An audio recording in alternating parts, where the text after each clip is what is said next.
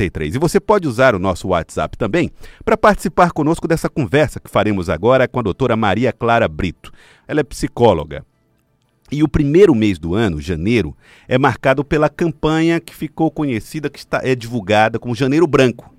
Qual é o objetivo dessa campanha? Discutir a saúde mental. A escolha de janeiro é estratégica, já que o começo do ano pode gerar ansiedade pelo desejo de cumprir as metas dos 12 meses seguintes e, eventualmente, gerar aquelas frustrações porque você não cumpriu as, as metas do ano anterior. Né? Além disso, costuma ser um período de muita reflexão. De fato, é. Né? As confraternizações nos levam a isso, é, os reencontros nos levam a isso, o estabelecimento de metas novas nos levam a isso. Então você já pode mandar sua mensagem pelo 99996-1053 para a gente conversar também aqui com a doutora Maria Clara Brito. Doutora Maria, bom dia, obrigado por atender o nosso convite. Bom dia, é um prazer estar aqui falando com vocês sobre um assunto tão pertinente que é a nossa saúde mental, né? Sobre o Janeiro Branco. Tá. Primeiro vamos falar a respeito de cuidado com a saúde mental. Nós estamos falando especificamente de tomar remédio, procurar médico, de que, de, do, do, o que é exatamente cuidar da mente? Na verdade, o cuidado com a saúde mental ele vai muito mais além disso, né? Do que buscar os médicos, do que tomar os remédios. Uhum. Na verdade, a saúde mental ela vem falar do cuidado com os nossos sentimentos, com as nossas alegrias, com as nossas frustrações, diretamente com o que a gente sente no nosso cotidiano, fazendo com que a gente consiga realmente pensar um pouquinho sobre como a gente está levando nossa vida hoje. Hoje a saúde mental ela é ponto crucial e importante para definir como a gente vai seguir a nossa vida, né? Uhum. Se você está com saúde mental é, positiva, né, nesse caso, boa, com qualidade de vida legal, obviamente as suas relações, a vida Sim. que você leva, vai ser muito mais interessante. Caso você esteja com a qualidade de vida baixa, essa saúde mental afetada, os problemas eles podem acarretar em você e nas pessoas que estão à sua volta. E por que, que as pessoas descuidam da saúde mental? Por que, que ela é difícil de ser percebida? O cotidiano da gente hoje é muito estressante, é cheio de cobranças. É, e às vezes não é culpa da gente, né? Às vezes o outro também acaba gerando esse tipo de sentimento na gente. E a intenção é que a gente também busque olhar para nós. Sim. Né? Então, nesse sentido, quando nós falamos de cuidado, a gente está querendo entrar num ponto onde é, a saúde mental ela precisa ser. É, perdão, me perdi na pergunta. Sim, é, é, assim, essa, essa, essa, essa dificuldade que nós temos de definir que estamos com um problema mental. Pronto. Essa questão a gente tem que levar em consideração porque na nossa rotina, no nosso cotidiano apressado, uhum. cheio de cobranças, a gente precisa começar a pensar nas na autocobrança e na cobrança que temos com os outros, né? Certo. E aí isso acaba afetando a nossa vida. Hoje nós falamos nas redes sociais, nas mídias sociais sobre inteiro, né? depressão, né? sobre ansiedade, que são pontos cruciais, mas vai muito além disso. Eu que trabalho com o ponto organizacional, com a empresa, eu trabalho diretamente com o estresse. Certo. E isso acaba trazendo é problemas. Empresa é um local onde você precisa dar resultado, né? Exatamente. Onde você é visto como uma máquina. Não vou dizer que é, é assim, mas o que é totalmente assim, mas é como se você tivesse que operar dentro de um padrão. Isso vai uh, trazendo que tipo de consequência para um, uma pessoa? Hoje nós estamos falando muito de uma síndrome que é chamada síndrome de burnout. Uhum. Ela acaba afetando, trazendo fadiga, trazendo estresse, irritabilidade, e tudo isso é afetado diante da nossa saúde mental. É uma, é uma, é uma doença. É uma, é uma, uma síndrome. É uma síndrome. Uhum. Né? A gente não pode definir como doença, mas ela é uma síndrome que precisa ser tratada, assim como a ansiedade, assim como a depressão. Uhum. E nós precisamos hoje falar bastante dela. Porque o ser humano hoje ele vive com essa questão da empregabilidade, do mercado de trabalho, do que eles estão querendo, das metas, das perspectivas, e com isso ele acaba tendo muita autocobrança. Né? E o estresse no trabalho hoje é um dos motivos mais falados mesmo nas redes sociais, nas mídias sociais, quando a gente fala de empregabilidade né? Assim como a ansiedade, assim como a depressão, porque as pessoas elas estão constantemente precisando se adequar à rotina, precisando definir pontos, de, precisando às vezes definir padrões, mesmo que não seja o caso, né? Uhum. Então as pessoas geralmente precisam precisam disso. Então, tá, mas elas precisam disso, doutora Maria Clara Brito? É como assim? Elas é elas com elas mesmas? Exatamente, é durante uma cobrança, né? Ah. A gente chama isso de uma cobrança excessiva. Você é cobrado pelos seus gestores, claro, certo. mas você acaba se autocobrando porque você precisa mostrar que está ali naquele momento fazendo coisas a mais, além, e acaba querendo usar disso para poder é, se beneficiar. Uhum. E é natural que no nosso trabalho a gente queira crescimento, que a gente queira evoluir né? Mas às vezes as pessoas passam do ponto e não entendem que é prejudicial. Não entendem o limite do negócio, né? Que a gente chama. Uhum. Agora, como é que a gente pode estabelecer o limite do negócio? Qual a estratégia que uma pessoa que está nos ouvindo agora pode criar para evitar que é, essa pressão extrapole o limite do suportável? Bom, o que a gente recomenda hoje é que a pessoa trabalhe porque tem que fazer o seu trabalho, claro, mas não esqueça de deixar de fazer uma terapia, atividades físicas, uhum. exercícios de meditação. Tudo isso proporciona um bem-estar, tudo isso proporciona qualidade de vida para esse sujeito. E é isso que a gente procura hoje em dia, é trazer benefícios para essas pessoas. Dentro das organizações, a gente também utiliza de métodos de qualidade de vida, como os treinamentos, como momentos de lazer, uhum. exatamente. Então tudo isso pode beneficiar o psicólogo ele é um ponto chave do negócio. Quando ele, consegue realmente tra traçar um caminho e trazer realmente verdade e genuinidade para o trabalho dele, tudo fica mais fácil, né? E as pessoas acabam entendendo qual é o principal propósito de um psicólogo hoje.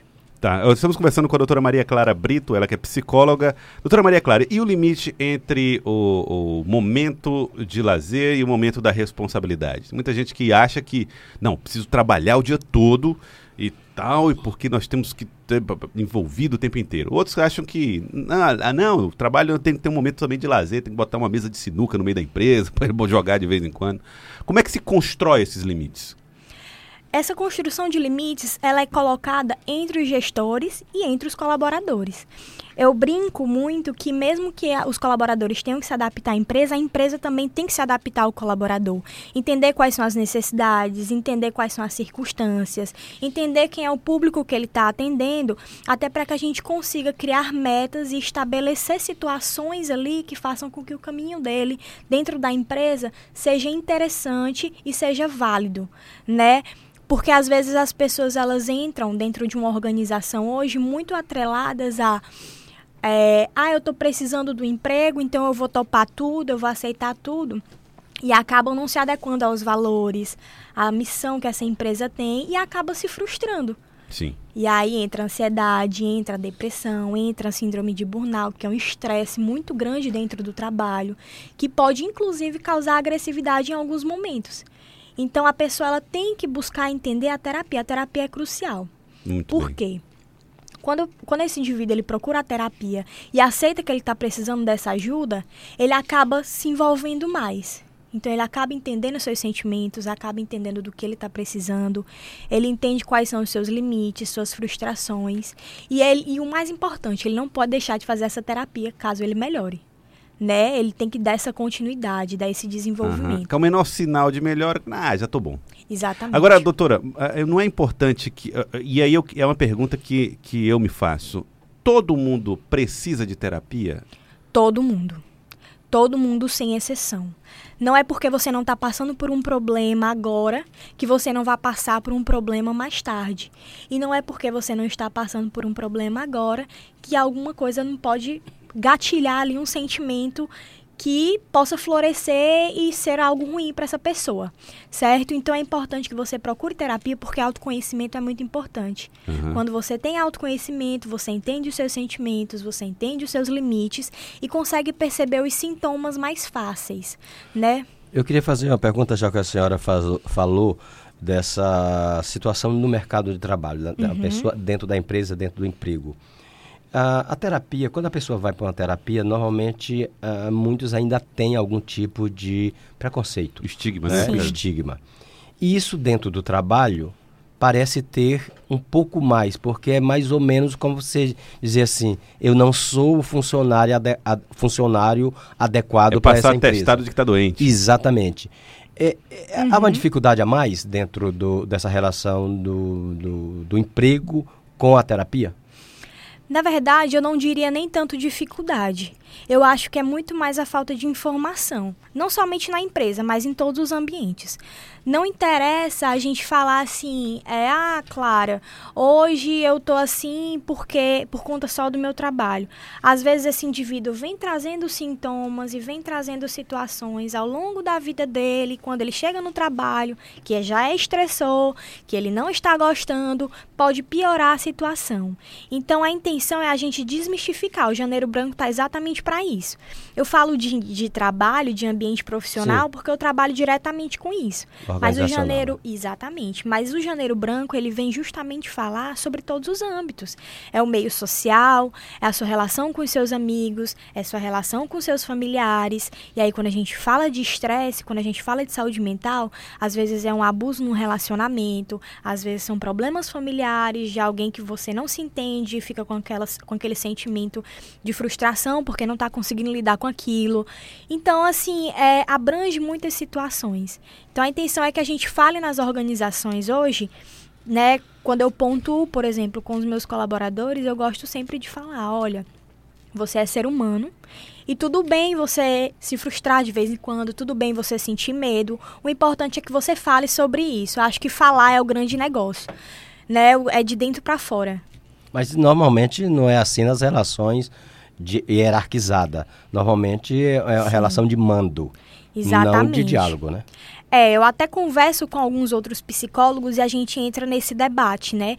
Que hoje os próprios gestores, eles precisam realmente buscar esse conhecimento sobre como está o mundo atual, porque isso facilita porque isso facilita para a liderança, porque isso facilita para que eles consigam lidar com seus colaboradores e cria um ambiente de trabalho favorável, né? Então é por isso que o psicólogo ele faz essa ponte entre os gestores e os colaboradores para ensinar mesmo, para mostrar o quanto que é importante você ter um elo, uma ligação com os seus colaboradores sem perder sua liderança. Claro. Você fala de elo uma convivência extra-trabalho, por exemplo? Ou não? Necessariamente. Não impede. Não impede que você tenha uma convivência extra-trabalho, mas você precisa entender os limites, como em qualquer situação, né? Então é importante que a gente pense nisso. É, eu posso sair com os meus colaboradores para confraternizar? Posso, posso fazer várias coisas. Eu só não posso é passar dos limites e perder essa relação de liderança e de liderado. Doutora Maria Clara Brito, psicóloga, mais uma questão é relação com os amigos. Como é que as pessoas podem. Porque outra coisa que acontece, não, estou trabalhando demais, não estou podendo te ver, ah, não estou podendo te encontrar, não deixei de fazer isso e aquilo outro. Como é que a relação de amizades, elos de amizade e fortalecimento de elos familiares ajudam em diagnósticos e na prevenção de problemas mentais? É, é um suporte, né? Tanto os amigos quanto os familiares. Quando você passa muito tempo no trabalho e você não tem tempo para ver seus amigos, você não tem tempo para ver seus familiares, automaticamente você vai, vai acabar tendo sentimentos de distanciamento. Claro, isolamento social, você está muito preocupado com o seu trabalho e às vezes a pessoa nem percebe. Então a família e os amigos, eles vêm como suporte. Quando você percebe os sintomas de uma saúde mental, talvez é, sendo um pouco como é que eu posso explicar? Quando, quando você percebe que a saúde mental ela não está legal, está desandando, tá dá desandando, um sinalzinho ali de exatamente, alerta. O principal suporte é a família e os amigos, porque são as pessoas que primeiro percebem, né? uhum. né? Que é, é, geralmente é na maioria das situações, são as, são as primeiras pessoas que percebem. E a paciência do cuidador, da pessoa que acompanha, do marido, da esposa, do irmão, que estão ali no dia a dia, que precisam compreender isso, também precisam de uma atenção? Claro, inclusive muitas das vezes, quando essas pessoas não conseguem ter esse cuidado com o, a pessoa que está precisando de ajuda, a gente solicita que essa pessoa também venha para terapia para entender, porque às vezes pode ser até mesmo algo da própria saúde mental dessa pessoa, né? Então é Entendo. é importante que a gente consiga entender como é que está acontecendo, quem é os elos dessa pessoa, como é a relação familiar, o que, que ela está precisando, Sim. o que, que os amigos é, é, falam para essa pessoa. Então, todos os pontos são importantes para a gente identificar quando a saúde mental está desandando. E cuide da saúde mental. Você que nos ouve, cuide da saúde mental porque é muito, muito importante manter esse estado. Aliás, ao invés de estigmatizarmos aqueles que fazem terapia, vamos pensar que esses estão treinando a mente para ter uma vida melhor, né? Esses estão se preparando. Pois é, esses estão se cuidando. É que nem você dizer assim, não, não vou vou convocar esse soldado aqui não, porque ele tá malhando, tá numa academia malhando, tá malhando para ficar mais forte, não é verdade? Então é justamente isso. Não é, não é não malha porque é fraco, malha para poder ficar mais forte. E assim também é com a mente. Precisamos trabalhar a mente para sermos mais fortes. Doutora Maria Exatamente. Clara Brito, muito obrigado pela, pela participação aqui com a gente, por aceitar o nosso convite. Sucesso nessa luta pela defesa da saúde mental. Obrigada, foi um prazer falar com vocês. Agora são 7 horas e 44 minutos. Você está ouvindo o Acorda Piauí pela Rádio Cidade Verde, o Piauí em alto e bom som. Acorda